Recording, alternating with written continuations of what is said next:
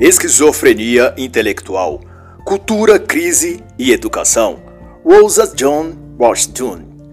Neste trabalho faço uma análise e comentário da obra em questão. Não é um audiobook ou narração do livro, ou uma reprodução dos pontos de vista ou opiniões do autor. Porquanto me reservo ao direito de comparar ou fazer ilações ou exemplificações para com eventos atuais, cultura ou política do dia. Ross John foi filósofo, escritor, erudito e teólogo americano. Foi ministro ordenado missionário e tornou-se célebre por seu vasto conhecimento e erudição. E é considerado um dos pais do homeschooling nos Estados Unidos e uma das mentes mais notáveis no campo da teoria educacional. Já em 1960, ele se posicionou contra os pressupostos anticristãos que o iluminismo produziu e a era modernista introduziu no sistema educacional nos Estados Unidos e no mundo.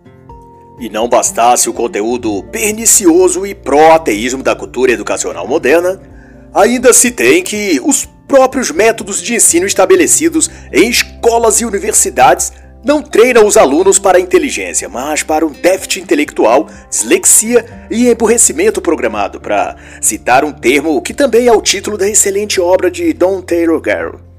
A premissa do autor, e muito correta ao que se vê, é de que a educação divorciada de Deus e de todos os parâmetros transcendentais produziria um desastre educacional e o barbarismo moral. E quem não percebe que está exatamente assim. Mas, a exemplo do que ocorre também nos dias atuais, John Washington não foi aplaudido ou apoiado quando empreendia essa batalha. Na verdade, ele foi muito combatido pelos líderes cristãos da época, que estavam bem ajustados ao sistema cultural que se estabelecera e sentiam-se beneficiados de algum modo, se mantivessem as coisas como estavam. Mas graças à perseverança de Washington, as famílias foram criando núcleos de ensino doméstico até que a iniciativa tornou-se bem elaborada e sólida, e seus frutos foram uma dádiva que se repercutiu em todo o país por anos. Ele levou sua defesa aos tribunais e daí surgiam os precedentes legais dos direitos dos pais quanto à educação e liberdade religiosa de seus filhos. Para o autor, a esquizofrenia intelectual, que se ramifica na cultura, consiste na ruptura entre pensamento e sentimento, e a fuga, portanto, da realidade para fantasias de uma unidade global de consensos de ensino, conteúdos educacionais e cosmovisões políticas e ideológicas de teor profundamente totalitário. Da forma como apresenta o autor, a questão a da educação secular é um produto cultural que traz consigo ideias e ideais anômalos e também contraditórios que serve de berço, não obstante, para o crescimento de forças econômicas e espirituais negativas, que deformam o caráter e a inteligência. De um modo mais amplo, o sistema de ensino ou instrução escolar moderna consiste num conjunto de técnicas educacionais voltadas para fundir os seres humanos no modelo de homem-massa, acomodado ao seu meio social e incapaz de indagar sobre o que quer que seja. Ele é treinado para dizer sim e para acatar as diretrizes que os órgãos oficiais e instituições politicamente corretas lhes disserem. E alguém aí é capaz de perceber a associação disso, desse modo de ser e pensar, ao que se manifestou entre grande parte das pessoas, principalmente jovens estudantes, durante e por ocasião da infecção chinesa desde 2019? Os homens massa instruídos pela escolarização moderna não estavam todos domesticados psicologicamente, repetindo como robôs tudo que a ONU, a OMS e a imprensa mundial dizia. Não eram estes que se levantavam contra quem se mostrava negacionista, como eles apelidaram os que questionavam as normas globalistas?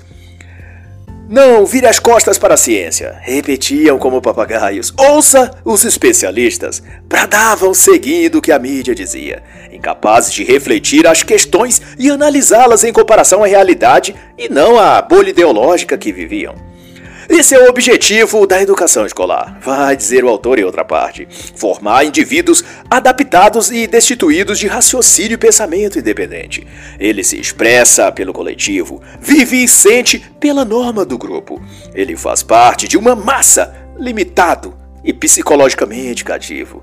Isso me lembra a excelente obra Quem Controla a Escola Governa o Mundo, de Gary DeMar. Este, inclusive, conclui na obra que uma das ferramentas mais úteis na busca pelo poder é o sistema educacional. Em suma, a premissa é esta: existe algo errado com nosso sistema de educação, porque há algo errado com nossa teoria educacional, de modo que não corrigirmos o sistema até endireitarmos a teoria. E até a página 40, Rushdun faz um paralelo entre a escola e a pessoa integral, e sua reflexão é de que a teoria educacional moderna falha desde sua premissa porque parte do princípio ou desejo de que a educação escolar deve, por missão, satisfazer ou atender todas as necessidades da criança ou dos alunos. A crença moderna é de que a escolarização é, ou deve ser, um processo que se imiscui em todas as áreas da vida humana, como se esta devesse transformar os indivíduos ao invés de apenas instruí-los para algumas atividades no decurso de sua vida.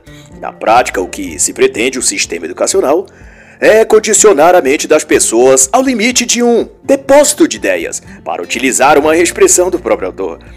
Como se a escola fornecesse então não apenas conhecimento técnico sobre determinadas áreas, mas dá a eles um ideal de vida. Fornece a eles um propósito, um caminho e uma crença na qual basear-se em toda a sua vida. Depura-se disso que o sistema educacional pretende que as pessoas sejam quais um papel em branco sobre qual ela, a escola, ou ainda melhor, os teóricos educacionais, como Paulo Freire, para citar um exemplo do Brasil, seja a única capaz de preencher. E as teorias que seriam nesse papel em branco escritas, é claro, seriam de escopo marxista, iluminista, progressista, evolucionista. Subjacente a isso, tudo que remete a tradicional, a regional ou familiar é rejeitado como anticientífico, e são então exaltados os próprios valores seculares, como ceticismo, coletivismo, ideologias de classe, de gênero, etc. E tudo isso, da ótica do autor, tem a meta de limpar a mente dos indivíduos, tirar as raízes das ideias e opiniões que vieram de seus pais, avós, religião, cortar os vínculos do estudante com suas bases, vai dizer o autor. É a única maneira de levá-lo ao conhecimento e à verdade. É o que diz os pensadores iluminados da educação.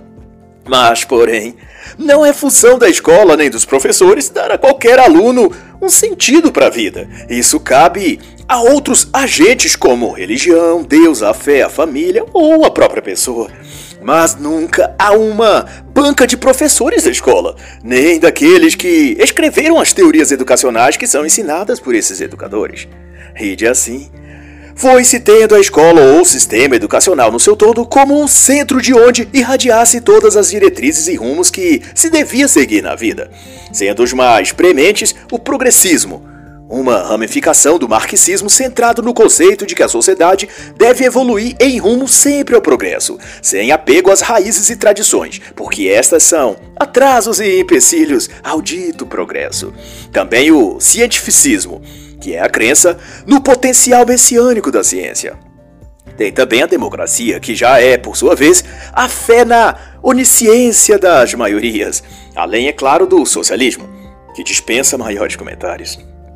E o que todas essas teses políticas e sociais têm em comum é que, não obstante sugerem respostas otimistas aos paradoxos, incertezas, dilemas e catástrofes que na vida se apresentam. A instalação de quaisquer delas envolve mais danos à sociedade do que os próprios problemas que elas visam solucionar, como pobreza, desigualdade, violência. E não obstante, toda a utopia que prometem quaisquer dessas ideologias, o que elas exigem para serem implantadas é a extinção do cristianismo, das bases cristãs da nossa sociedade, o que só mostra como todas essas são metodologias criadoras do caos, pois que é a conduta e vida cristã autêntica quem alicerça a sociedade e nela estabelece a ordem e o equilíbrio. Não porque o cristianismo tenha uma proposta solucionadora para todos os problemas sociais, mas porque, ao contrário das utopias modernas, ela não vende essa promessa. Ao invés, ele apresenta um caminho difícil que exige o comprometimento individual e respostas duras, para qual o mundo que busca apenas facilidades e coisas grátis não aceita e não quer.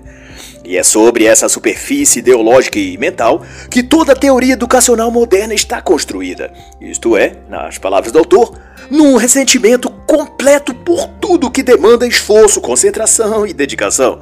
A sociedade é toda compelida a métodos, alternativas e padrões que sejam simples e fáceis, que não requer nenhum tipo de sacrifício ou exigência, e de preferência que seja grátis ou concedido pelo governo. A sociedade é impelida a deixar-se conduzir pelo emocional em vez de pelo intelectual. São as palavras do autor. De sorte que a família e a religião passam a ser considerados empecilhos à evolução cultural, já que ambas coisas puxam o homem para a reflexão e a busca do sentido maior das coisas, em termos de valores, de princípios, pois tudo o que é incentivado é o emocionalismo e superfluidade de uma vida imersa na coletividade, condicionada a pensar e agir baseado nos sentimentos do grupo, a que ela pertença ou se identifique. Mas é claro que não poderão ser nem religiosos e nem familiares esses grupos. Eles devem ser identitários ou culturais, minorias raciais, étnicas, ambientais, de ativismo do clima, dos animais e por aí afora, mas nunca algo ligado à família ou religião. E Dunn cita então um dos pensadores cujas ideias foram influentes e penetraram no sistema educacional, orientando dali para frente as políticas educacionais. Trata-se de Charles Letourneau, secretário-geral da Sociedade Antropológica de Paris décadas atrás. Segundo este, a humanidade deveria ser encaminhada rumo a uma nova coletividade, independente do círculo familiar, pois que apenas o Estado cosmopolita ou universal poderia dar às crianças educação moral e intelectual de forma adequada. Ele chegou a dizer à época que os direitos familiares, que ele coloca entre aspas, deviam ser obliterados. E no que aponta o autor, esse tipo de pensamento foi espalhado pela cultura moderna, difundindo a ideia de que o ser humano deve ser cosmopolita e seu verdadeiro lar deve ser o mundo inteiro e sua família ser toda a humanidade. Qualquer lealdade a círculos menores são insalubres e doentios e devem, portanto, serem superadas. Nesse sentido, a pessoa é educada ou instruída na escola a desejar então buscar construir esse Estado grande e onipotente, cujo nele não há indivíduos, mas coletivos, e nem afetos ou laços familiares, mas somente conveniências e acordos políticos, sociais e econômicos, esporádicos e pontuais. Tudo é universal e nada é particular, vai concluir o autor referindo-se a esse modelo que os métodos educacionais buscam construir de ser humano e de sociedade. E ele vai adentrar então numa reflexão sobre o propósito do conhecimento e demanda que, em busca desse propósito ou finalidade última da, do saber ou do conhecer, só poderia ser alcançado mediante critérios puramente científicos. E deu-se então que tudo seria esclarecido se a ciência, ou melhor, o método científico, se tornasse a bússola que guiasse todos ao esclarecimento e à luz do conhecimento. E passou-se então a ter valor apenas aquilo que a ciência dissesse que tinha, e a filosofia e outras áreas tornaram-se secundárias ou submetidas ao escrutínio dos dogmas científicos. Se a ciência não validasse determinada disciplina, então essa disciplina tinha de deixar de ter importância no espaço público, acadêmico e cultural. Nos termos do autor, ele vai dizer que a ciência moderna foi proclamada por si mesma a fonte e nascedouro de todos os valores sociais. Mas o papel da ciência não é o de se sobressair sobre outros campos ou conhecimentos, mas o de somar-se aos que já existem e persistem, e junto com eles fomentar uma maior qualidade de vida a partir do que se descobrisse com suas investigações. Mas essa ascensão totalitária dos pressupostos científicos fez, e ainda faz, de qualquer outro tipo, meio e forma de saber e de conhecer, uma espécie de subcultura, algo relegado a um obscurantismo, algo que deve até ser proibido, censurado e ridicularizado. E nessa questão, embora use outros termos que eu não saberia reproduzir aqui, devido à envergadura intelectual do autor, o que ele salienta, em palavras mais simples, é que o ideal científico transformado nessa espécie de Deus da modernidade e muito mais uma questão de crença do que de fatos. É mais uma representante política e ideológica do que uma apuração da verdade objetiva. E ele está certo. Se compararmos o que ele escreve com o atual cenário desde a infecção global pelo vírus chinês de 2019. A partir de então, a ciência foi invocada como autoridade suprema sobre tudo e todos. Porém, o que se dizia ciência ou científico era apenas aquele conjunto de ideias e frases de efeito que a OMS e a China tinham mandado os governos de cada país adotarem, e quaisquer outros cientistas e pesquisadores que, em posse de dados e testes, chegassem a conclusões diferentes das que foi ordenado às pessoas crerem, essas pesquisas e pesquisadores eram proibidos de falar ou divulgar seus estudos eram cientistas, mas foram proibidos de falarem em nome da ciência, pois, do ponto de vista autoritário dos globalistas e das big techs, a ciência era algo que apenas os partidários do totalitarismo, como no globalista, podia falar, propagar e representar.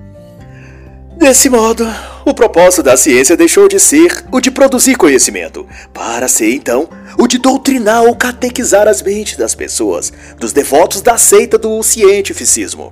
Destituídos então de suas bases primevas, que era o questionamento, a reflexão e constante reanálise e melhoramento, o cientificismo substituiu a ciência verdadeira e, ao invés de buscadora da verdade, fez de si a própria verdade a ciência modernista, em lugar de se posicionar como uma placa indicando os bons pontos do caminho, ele arvorou o lugar de seu próprio caminho, até que se chegou ao estado atual, em que a verdade é apenas aquilo que a ONU, a OMS, as Big Techs ou outros agentes globalistas disserem que é. E as pesquisas científicas, ditas aqui entre aspas, que terão autorização para serem publicadas e conhecidas, ao passo que as pesquisas e. As pesquisas e estudos que se oporem a isso serão proibidas, censuradas e perseguidas, e seus promotores chamados de negacionistas, ou fascistas, ou ainda obscurantistas, ou pior, de bolsonaristas. Mas outro apontamento também relevante do autor é que, usando minhas palavras para explicar, com esse reducionismo da verdadeira busca e propósito da ciência e do conhecimento, teve que outros aspectos ou tendências ou inclinações sobre elevaram-se, dominando também a mente e coração das pessoas, servindo como anestésicos psicológicos para o vazio intelectual que se abriu dentro delas, diga-se, o consumo e a diversão. Com isso, a entrega aos divertimentos, aos lazeres e aos entorpecimentos culturais e transitórios foram usados pelas massas como um alívio psíquico para sua crise existencial e ausência de base moral, espiritual e de conhecimento. E sobre a unidade do saber, da página 55 a 77, Rushdon postula que a educação, desde a juventude, em cada cultura pretendia transmitir a herança daquele povo e cultura para as gerações seguintes. Visava, portanto, não apenas treinar os jovens no conhecimento, mas fornecer a eles algo que pudessem levar para a vida dali em diante. O que quer dizer que o saber, a instrução e o conhecimento eram ferramentas para a autoconsciência, e não somente a acumulação de informações desconectadas como é hoje o sistema de ensino do mundo. Essa limitação do currículo escolar fez com que reduzisse nas pessoas sua capacidade de aprender. E isso se reflete, trazendo eu para os nossos dias, o que tem sido já admitido abertamente em diversos meios de comunicação, como no portal da Pepsi em 30 de outubro de 2020, ou no jornal G1 em outubro também de 2020, ou assim também no UOL.com, mundoconectado.com, pediatriadescomplicada.com em junho de 2021 que pela primeira vez na história filhos têm menor QI que os pais. A geração chamada nativos digitais que já nascem imersos em tudo o que é tecnológico e digital ou online é vítima da programação para o emburrecimento perpetrado pelo sistema de ensino moderno. Isso me faz recomendar a brilhante obra A Idiotização Proposital da América, de Charlotte Thompson. É possível, por quanto, de estender a discussão do autor para implicações ainda mais abrangentes, no sentido de que, se a escolarização, o processo de ensino, o conteúdo educacional e a ciência propriamente dita foi deificada e posta às pessoas como crença ao invés de mecanismo para o desenvolvimento intelectual, então significa que o lugar ou espaço em que deveria caber o debate intelectual e de conteúdos de fato intelectivos foi esvaziado, está vago. Aquilo que deveria estar ali foi dirigido para outro lugar. O que era intelectual foi para o sentimental. O que era de reflexão virou emotividade. Assim, ninguém pensa, só sente. Não há sobre o que refletir, só sobre o que sentir. É por isso que, fazendo eu um adendo, que alguns gostem ou quer que não gostem, o debate público tem nome de racionais, mas são puramente emocionais. Quando se diz, por exemplo, que o governo Bolsonaro é genocida ou fascista. Ignora-se o significado real desses termos. Ignora-se que em todo o mundo a peste chinesa vitimou pessoas. Quando repetem genocida, estão reproduzindo uma verborragia que a TV Globo criou e mandou todos repetirem. Mas, em ponto algum, as pessoas evocam o raciocínio e reflexão, apenas regurgitam comandos emocionais dados a ela de modo sentimental, sem que passe pela parte pensante de seus cérebros. Mas quando repetem esses termos, as pessoas fazem cara de inteligente e até cruzam as pernas ou entrelaçam os dedinhos para simbolizar que são racionais e seres pensantes, quando tudo o que fazem é repetir como papagaios aquilo que escutaram outros dizendo e foram contagiados emocionalmente pela sensação que aquelas falas produziram nelas. Mas não há nada de racional nisso. O saber, muito ao contrário disso, tem em vista a construção de uma unidade que envolve, em última análise, a consolidação de uma sociedade devidamente equilibrada, próspera e feliz, o que se dá apenas pelo reconhecimento da ordem da justiça, o que no caso só é possível mediante o respeito e o respaldo nos limites da realidade. E isso requer o uso da mente, refletindo sobre coisas e não apenas sentindo sobre coisas, isso é, pensando ao invés de apenas emotivamente reagindo a tudo que a TV, a mídia jornalística ou as Big Tech determinam. E então, assim dirá o autor que o homem moderno tem sua personalidade esquizofrênica, em processo de ruptura para com a realidade, incapaz, portanto, de sustentar racionalmente suas opiniões, falas e pontos de vista, pois só se expressam e se posicionam a partir de sentimentos. Revolta, ressentimento, raiva, medo são emotividades que suprimem e destroem sua própria autonomia enquanto seres pensantes. E dito em outra parte, John Rushdie enfatiza que há uma ambivalência característica do homem moderno entre o intelectualismo estéril e o emocionalismo frenético. Existe a negação intelectual dos preconceitos, dirá então ele, junto com a intensidade emocional amplificada oriunda dos mesmos preconceitos. Mas há outra ponta nessa corda esticada sobre a cultura, que também fomenta a crise intelectual dessa geração a degeneração moral e espiritual da sociedade no tocante aos indivíduos em seu particular. Em última análise, há uma carência de restauração espiritual dessa então sociedade. Essa loucura cultural absoluta, para usar um termo doutor, busca remover do cenário público o fundamento básico que nutre a própria vida em sociedade, que é a possibilidade e a liberdade de crer e viver segundo a sua fé. Isto é, se essa fé e essência for cristã, é claro. O autor defende que só a inteligência não produz necessariamente sentido para a vida. Só a educação intelectual não pode formar valores humanos que a sociedade possa aplicar. É extremamente necessário que cada ser humano saia da neutralidade moral e assuma uma posição manifestamente a favor da verdade e descoberto das ilusões modernistas do comunismo, do igualitarismo, do autoritarismo, do materialismo, etc.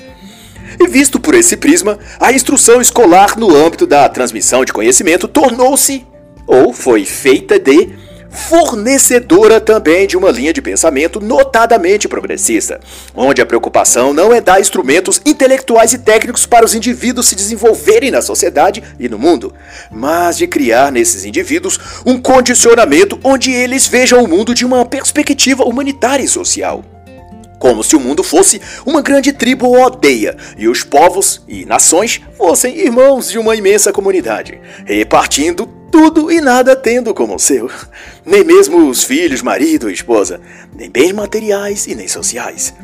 Mas ocorre que, em detrimento disso, a visão idílica da vida e da forma como os seres humanos são, nada sequer próximo disso pode existir, uma vez que a natureza humana não é assim, e muito menos pode ser moldada social ou psicologicamente para ser assim. Diversos Experimentos sociais foram tentados nesse sentido e nenhum deu certo. e alguns países ainda tentam, forçando um regime comunista igualitário, mas, porém, o resultado é o caos social, a fome, a fomentação das piores inclinações humanas, etc. Quem retrata isso e do ponto de vista da própria população comum, vivendo sob um regime igualitário totalitarista, é o autor Theodore Dalrymple, na obra magistral Viagens aos Confins do Comunismo, lançado no Brasil em 2017 pela Realizações, qual eu deixo a recomendação. Mas, para mais que isso, o autor chama a atenção para que, nessa reconfiguração que se tenta fazer da sociedade a partir da escola e do sistema educacional, Todo senso pessoal de responsabilidade é substituído para um sentimento grupal, uma consciência de grupo, de ajuntamento ou de tribo. O poder é concedido ao agrupamento, vai dizer o autor. Desse modo, o tipo e forma de conhecimento transmitido às pessoas no sistema educacional visa, sobretudo, moldá-los psicologicamente para essa tal cidadania universal, um modelo de ser humano totalmente integrado ao que é chamado comunidade global. E para formar essa base, conforme ressalta o autor, houve um empoderamento da psicologia, impregnando-a de subjetivismos, emotividade e teses relativistas. Isso teve, é claro, um impacto cultural para além da questão do conhecimento da ciência em si. Ocorreu uma alteração no comportamento, nos hábitos, no modo de ser das pessoas. Tudo porque a visão de mundo dessas pessoas mudaram. A própria modernidade chama de cosmovisão esse conjunto de crenças, hábitos e interpretações da vida ligados diretamente ao que as pessoas pensam e sentem, enquanto grupo e civilização. Essa questão, inclusive, é brilhantemente discutida por diversos autores na obra compilada por Gary Voltalos, de nome Guerra de Cosmovisões, e que conceituam que justamente as instituições educacionais, concomitante aos meios de comunicação, estão nessa linha de frente que eles chamam de evolucionização da cultura e da sociedade. E não obstante, o papel da nova psicologia era o de trabalhar as crenças e a imaginação das pessoas, no sentido de convertê-las ao processo educacional escolar. Não apenas para que participem dele, mas para que acreditem, se envolvem e se tornem moldadas por ele, de tal que todos sejam convencidos de que o desenvolvimento intelectual está única e exclusivamente atrelada ao que se ensina na escola. E por isso mesmo, hoje as pessoas recebem com extrema resistência quando escutam falar em homeschooling ou qualquer outra forma de aprendizagem que não venha de um sistema formal de ensino ministrado numa sala de aula devidamente validada por um órgão gestor estatal. E dessa crença é que se define que a escola e o ensino e o conhecimento por ela transmitidos é o que há de maior valor na sociedade, fazendo-se então da educação estatal o principal fomentador de comportamentos humanos, sem que se dê ouvidos a qualquer outra fonte de aprendizagem, quer sejam as tradições, a família, a religião ou a própria observação da realidade. E o notável escritor, historiador e pensador Christoph Dawson discute um ponto interessante quanto a isso na fenomenal obra Criação do Ocidente, pela R Realizações 2016. Ele pondera que os níveis mais elevados da alta cultura intelectual ocidental e também do pensamento político teve boa parte de sua força e crescimento a partir da mentalidade e tradições populares. Foi na e da atmosfera religiosa da tradição medieval que nasceram, e não de quaisquer pressupostos do sistema estatal. E na observação de Dawson, é das realidades caseiras da vida comum, para usar termos dele, que os ideais, inspirações e a representação de valores transcendentes foram perspassando geração após geração, formando o legado moral, cultural e intelectual que, a duras penas ainda, sobrevive, mas que vem sendo cada vez mais combatido. E em outra sua obra, Progresso e Religião, Christopher Dawson também elabora uma reflexão pertinente a isso no capítulo 9, comentando que a proposta de ruptura para com os ideais morais, culturais, intelectuais e religiosos da idade medieval para se buscar um novo tipo de desenvolvimento a partir do iluminismo, pretendeu uma reformulação social geral em que os seres humanos buscassem reconstruir a sociedade sobre bases puramente científicas, industriais e da ordem física e material apenas, e não mais metafísica como Dante. Desde então, de acordo com Dawson, tornou-se o imperativo o homem industrializar-se, materializar-se, ideologicamente, abster-se de ideias transcendentais e encarnar-se de uma moralidade volátil e uma intelectualidade flácida e rasa. E esse mesmo raciocínio Rushdie aplica ao capítulo 6 de seu livro, quando discorre acerca do modelo educacional e tipo de tratamento intelectual dado às crianças, no que toca ao fato de que a ação no sentido de educar as crianças é direcionado para dar às essas crianças e aos jovens tudo o que elas desejam é prescrito então que os pais e posteriormente os educadores escolares devem suprir e atender as necessidades das crianças. As necessidades das crianças são postas em posição central da vida dos adultos. E no que tange ao conhecimento, também é formado pelas a mentalidade de que precisam ser supridas, atendidas em seus desejos e vontades. Assim, essas crianças não precisam mudar mas são os pais, os adultos, os professores, a comunidade em geral que devem moldar tudo ao gosto das crianças. Se elas não gostam de estudar, pois bem, deixa-as apenas brincar. O aprendizado vem de modo lúdico e espontâneo. Dizia a pedagogia do oprimido de Paulo Freire, para usar um exemplo atual, aqui do Brasil, na, no presente século. A criança não gosta de obedecer, se rebela contra tudo e todos, pois bem, deixe-a crescer livremente e aprender sozinha com o tempo. Converse com ela como um amigo da idade dela. Não erga a voz, não castigue-a, não repreende-a. E abaixe a altura dela quando se dirigir a ela, para que ela não se sinta intimidada. É outra postulação desta vez da psicopedagogia moderna, que instrui pais e professores em como lidar com as crianças. E o resultado disso, usando termos de Rushdie, são crianças direcionadas e centradas no consumo, regidas pelo apetite ao invés de pela responsabilidade. E para mais que isso, John observa que há na ideologia de ensino moderna, no que diz respeito à insistente metodologia de agrupar as pessoas, de formatar as pessoas a uma mentalidade grupal, em tudo isso há uma certa inclinação mística. Parece que imergir as crianças e adolescentes numa tal qualquer unidade fraternal, global ou equivalente é a meta buscada pelos princípios educacionais modernos. Isso beira algo místico de foco New Age. Toda essa questão de harmonia com todo, de unidade com a natureza, com os valores universais, tudo isso parece por si só algo religioso de matiz oriental. E por esse lado, a própria cultura no seu todo vai ganhando contornos de religião ou de esoterismo, como se estivesse a padronizar psicologicamente a sociedade com o intuito de que estivessem no futuro aptos a viver em algum novo mundo ou reino evidentemente, de modelo comunista ou algo assim. E se esta tese estiver certa, o declínio cultural, também promovido pela defasagem educacional, teria o propósito de nivelar a sociedade nos seus mais baixos níveis intelectuais, a fim de que o pensamento crítico seja eliminado e a vontade de pensar por si mesmo completamente extinta, ficando, pois, as pessoas incorporadas numa espécie de ritual de grupo, do tipo que o que pensam, falam e como agem não tem absolutamente nada de original, mas seja uma cópia fidedigna daquilo que outro indivíduo falou, pensou ou como ele agiu pouco antes, mais cedo. Uma mostra disso, apenas para efeito de exemplificação. Repare no que diz qualquer jornalista da TV Globo. Em seguida, sintonize na CNN e ouça também o repórter ou apresentador do jornal. Depois, volte para qualquer portal de notícias na internet e o que se verá é a mesma abordagem teológica e até os mesmos cacuetes verbais, como se a mesma pessoa estivesse redigindo o texto, as falas e até as caras e bocas que os apresentadores jornalistas devem fazer.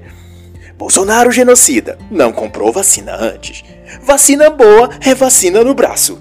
China é nosso parceiro comercial e não deve ser criticado. o Brasil é um país machista. Comunismo não existe. Lula roubou, mas fez.